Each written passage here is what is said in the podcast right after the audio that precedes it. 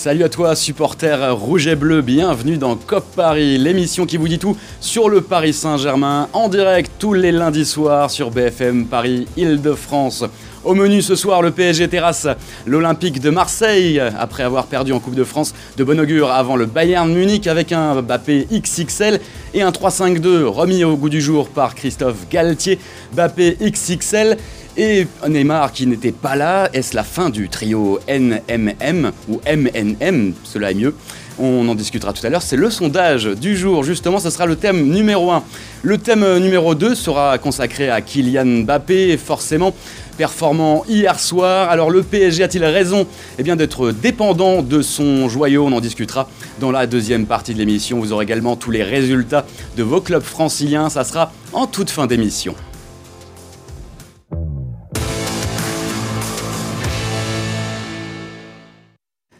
Et oui, le Paris Saint-Germain a gagné face à l'Olympique de Marseille. Et j'accueille ce soir deux invités qui sont très heureux d'être là pour euh, débriefer ce classico. J'accueille donc Franck Dossou, supporter du PSG. Bonsoir Franck. Salut Antoine, ça va? Très très bien, ça va, ça va très bien ce lundi. Et oui, forcément. Adrien Grenier, journaliste euh, spécialiste du Paris Saint-Germain. Bonsoir Adrien. Bonsoir, bah moi ça va très bien. Je pense que tout le monde ici va très bien finalement. Effectivement, le Paris Saint-Germain eh bien, a battu Marseille euh, dans les grandes largeurs. 3 buts à 0, c'était hier soir au Vélodrome. 65 800 personnes euh, soutenaient l'Olympique de Marseille. Affluence record, ouverture du score de Kylian Mbappé servi par Lionel Messi. 1-0. Le deuxième but, c'est inversion des rôles. Kylian Mbappé pour Lionel Messi. Et le troisième but, l'œuvre du numéro 7 euh, parisien, son 200e sous les couleurs rouge et bleu, avec euh, ce service de Lionel Messi qu'on a encore envie de revoir et revoir et revoir une nouvelle fois. Le PSG prend 8 points d'avance sur l'Olympique de Marseille. Sa victime du soir, 10 sur Monaco et Lens. Paris qui enchaîne enfin deux succès après euh, une première depuis Montpellier et Toulouse en début de, mois et se rassure donc en vue du huitième de finale face au Bayern Munich. Bon, ce n'est pas le, sujet ce soir. Avant de vous faire débattre, mesdames et messieurs, messieurs d'abord, euh, vous parlez de Kipembe parce que Kipembe est sorti blessé. Rupture du tendon d'Achille droit fin de saison euh, pour le défenseur central euh, parisien. Alors ça arrive au mauvais moment, hein, ça arrive au moment où euh, Christophe Galtier choisit de revenir à une défense à, 3. On discutera aussi hein, des, joueurs qui peuvent remplacer le joueur né à Beaumont-sur-Oise. Alors, le Paris Saint-Germain sans Neymar. Un 3-5-2 remis au goût du jour par Christophe Galtier. Alors, messieurs, euh, ça nous a peut-être surpris, mais au final, c'est un peu ce qu'on voulait hein, quand on a vu le match face au Bayern, et, surtout les qualités des, joueurs qu'on a au Paris Saint-Germain. Le 3-5-2, peut-on l'instaurer définitivement? Allez messieurs, Adrien, Franck, euh, qui veut commencer? Bah, Le truc c'est que c'est un dispositif... Enfin, il faut que le PSG accepte qu'il est dans sa construction d'effectifs. C'est une construction d'effectifs qui a effectivement beaucoup de défauts, mais c'est une équipe qui, je pense, gagnerait à devenir une équipe de transition, qui gagnerait à devenir une équipe qui mise sur les contres, parce qu'elle a mine rien cette qualité avec Mbappé. Alors le problème c'est qu'il n'y a que Mbappé qui prend la profondeur dans cette équipe, mais toujours est-il que lui le fait bien et le fait surtout très très bien. Enfin, quand je dis que c'est le seul, c'est juste le seul attaquant. Attaquant bien Il y a et Hakimi qui le font. Mais tout ça pour dire, voilà, c'est une équipe qui est, je pense, est faite pour jouer comme ça. C'est une équipe qui, pour moi, jouer sur les transitions peut vraiment faire mal à n'importe quel adversaire. Surtout quand on voit l'hyperactivité des milieux hier. On a enfin vu hier, bon, Verratti, on est habitué à ce qu'il soit bon, quoique dernièrement c'était compliqué. Pas forcément évident. Mais Fabian et Vitinha à ce niveau-là, ça fait quand même plaisir. Et justement, quand on les voit justement prendre des initiatives, attaquer les espaces, chose qu'ils faisaient absolument jamais, ben on se dit, ok, là il y avait quand même une prise de confiance.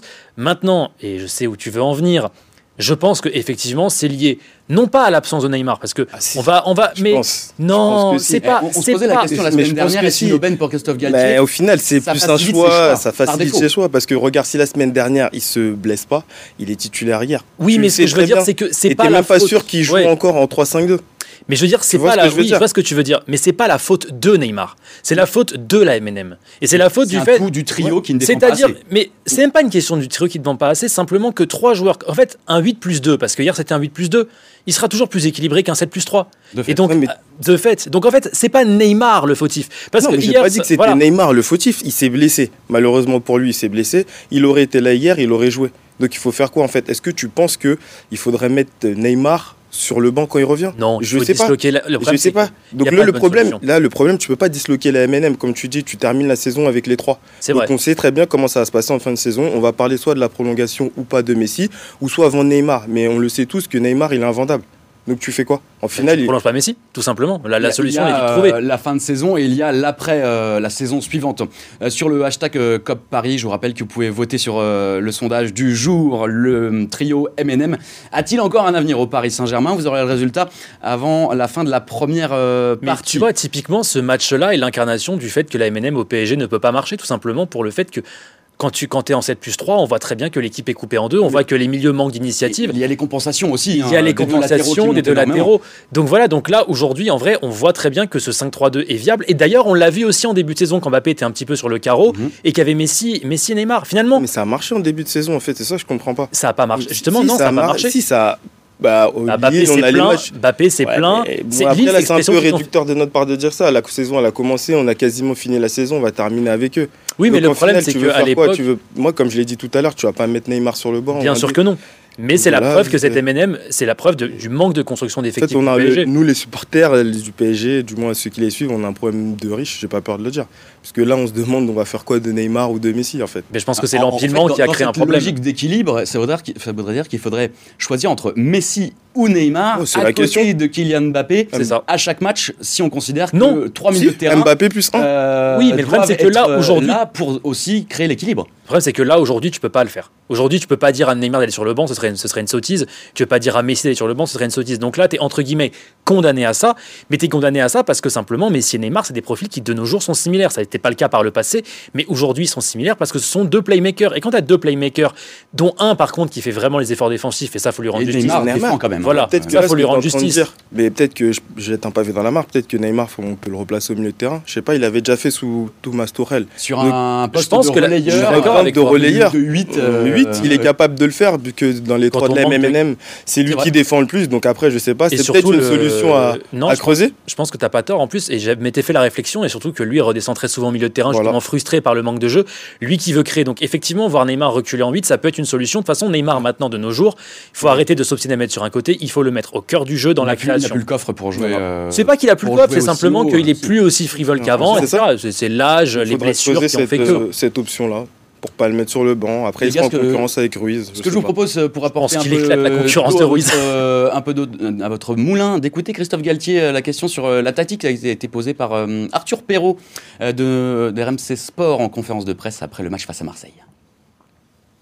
autant ce système est intéressant, mais autant il faut avoir des milieux de terrain qui puissent euh, à la fois récupérer le ballon, bien l'utiliser, mais aussi se projeter vers l'avant. Et dans ce sens-là, que ça soit Vitinha et Fabien Ruiz se sont projetés là où ils devaient se projeter, ce qui a permis euh, à la fois à Léo, mais aussi à Kylian à trouver des espaces euh, intéressants. Quand vous venez, de gagner 3-0 à, Marseille, on ne va pas quand même inventer autre chose dans les semaines qui arrivent.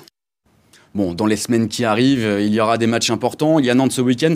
Le Bayern Munich euh, dans 9 jours exactement, huitième de finale retour de, de Ligue des Champions. Bon, on l'a compris pour l'instant. Eh bien, euh, pas de choix pour Galtier, puisque de toute façon, euh, Neymar est indisponible.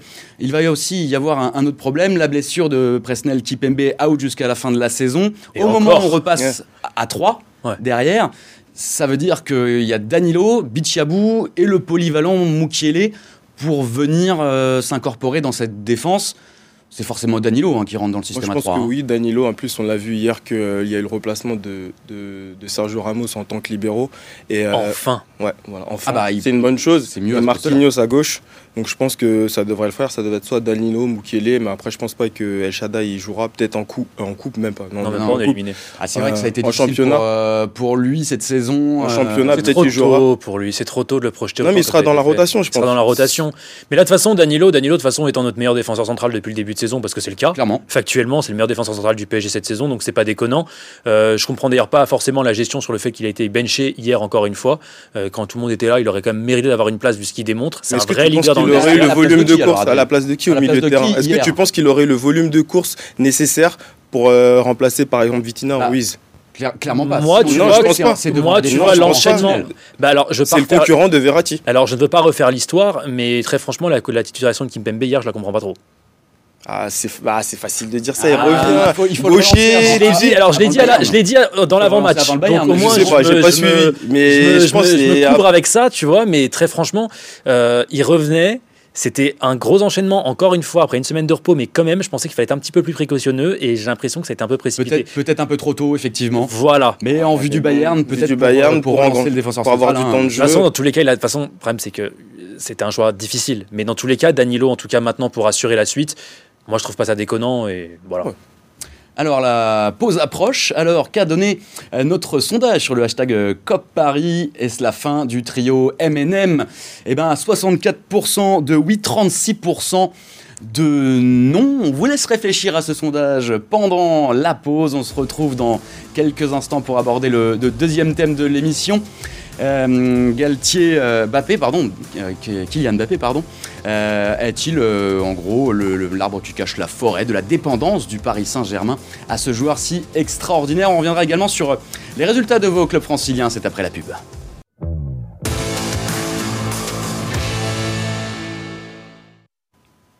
De retour dans COP Paris sur BFM Paris Île-de-France. La deuxième partie de votre émission, euh, toujours avec euh, Franck et Adrien. Deuxième euh, thème ce soir, la prépondérance de Kylian Mbappé, XXL hier, record avec donc les 200 buts, illégal Edinson Cavani. On va revoir les, deux buts et aussi cette fabuleuse passe pour Lionel Messi. Donc 16e et 17e but en, championnat cette saison pour le numéro 7 euh, parisien qui a été sa classe, hein, avec la profondeur sur le premier but, le sens de la passe sur le deuxième à destination de Lionel Messi, et enfin sur le troisième, après cette super passe de l'Argentin, la finition du, du buteur. Pied gauche, il s'applique, on sent vraiment qu'il a aussi progressé euh, devant le but. Alors, messieurs, on va d'abord s'extasier. On a le droit aussi hein, de- de- d'avoir dans les rangs du Paris Saint-Germain un, un joueur de, de cette euh, classe-là. Qu'est-ce qui vous impressionne le plus euh, chez Kylian Mbappé? La progression.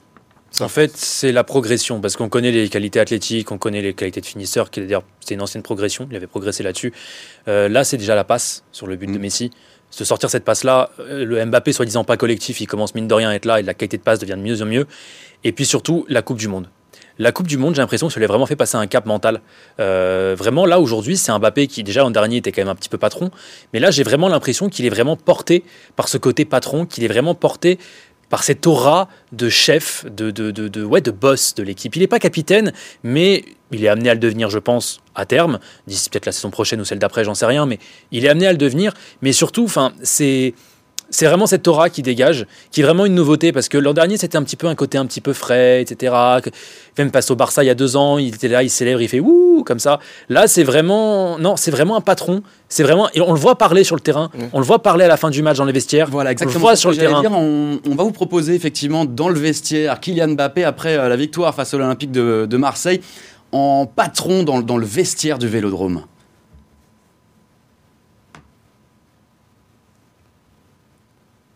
Est-ce qu'on l'a On l'a. Voilà, Kylian Mbappé. Kylian Mbappé dans le vestiaire, alors, effectivement, euh, Journée de boulot. propos, Ouais, d'ailleurs. Une journée de boulot, c'est- Une journée de boulot, quoi. Il a une grosse force Ouais. mentale. C'est Moi, qui est moi, impressionnant. ouais, hein, il a une grosse lui, force hein. mentale. Il était blessé, combattant. un combattant. Il était blessé, il revient. Le Paris Saint-Germain, il gagne euh, deux fois de suite. euh, Donc c'est très bien. On a la chance de l'avoir. Il est irrésistible, il est intenable. euh, Il fait peur aux adversaires. Il change l'issue d'un match. Je pense que hier, c'est lui qui a changé l'issue d'un match. Même on l'a vu face au Bayern. Bayern, hein. Face hein. à Lille aussi, euh, c'est lui qui harangue euh, les joueurs. Ouais, euh, je pense que c'est l'un des futurs capitaines euh, du PSG et même de l'équipe de France.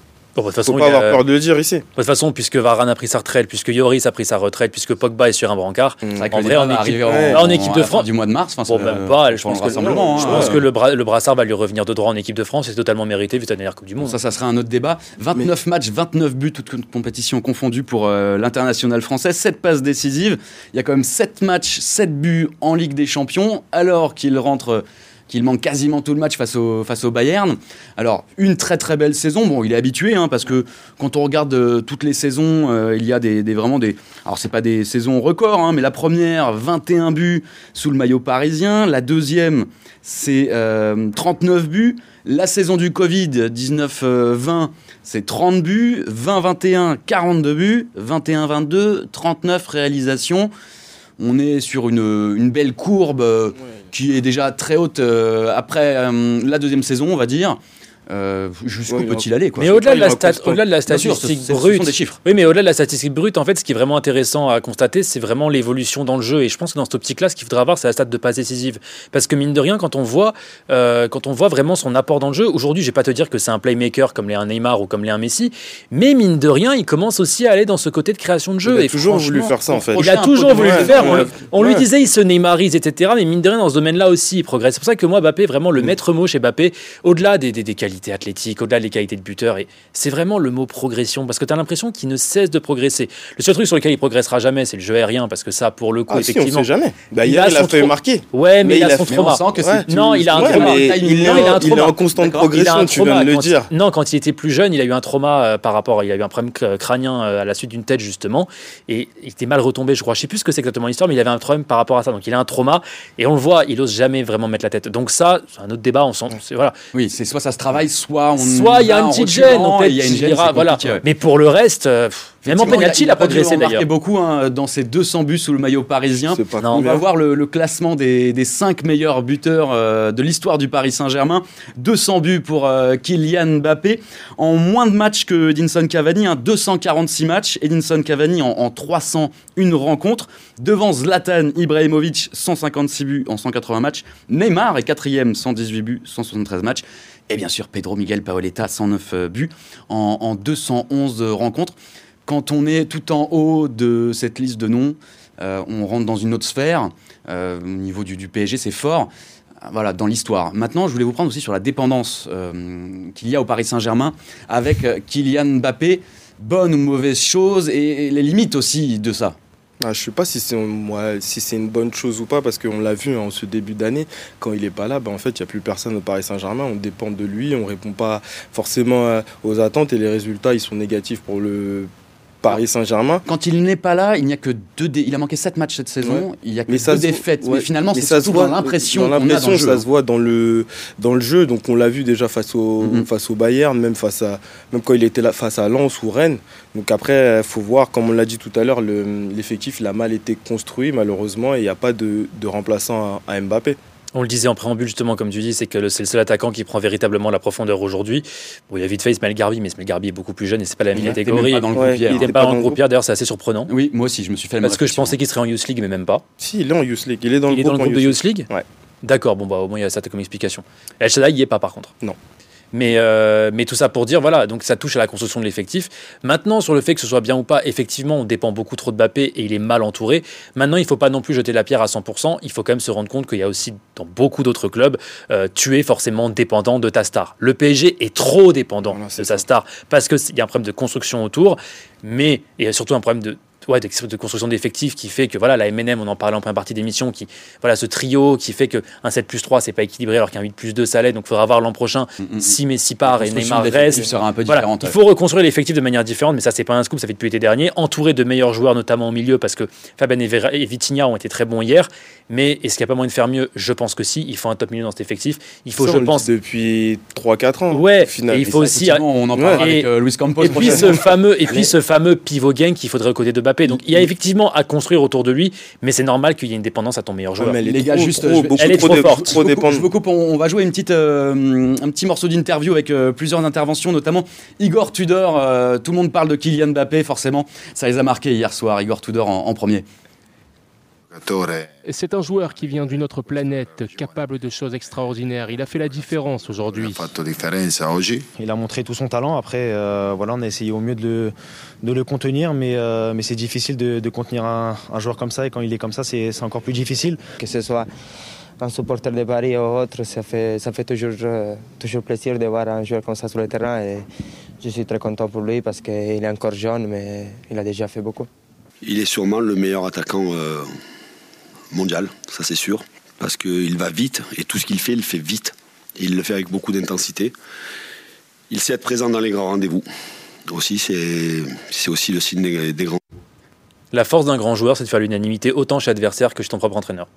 Voilà, c'est Voilà. une belle réaction, Franck. Ouais, merci Kylian pour hier. Merci Kylian. Les supporters marseillais étaient très contents aussi euh, à la sortie du Vélodrome hier soir. Euh, les gars, il y a aussi euh, d'autres clubs, euh, d'autres grands clubs en Ile-de-France. Euh, Bilal Bouzouani vous raconte euh, le week-end sportif dans votre région. Ils se sont d'abord fait peur avant de se rassurer. Devant son public, le stade français va être cueilli à froid par des Montpelliérains conquérants qui vont inscrire deux essais en 4 minutes et mener 14-0.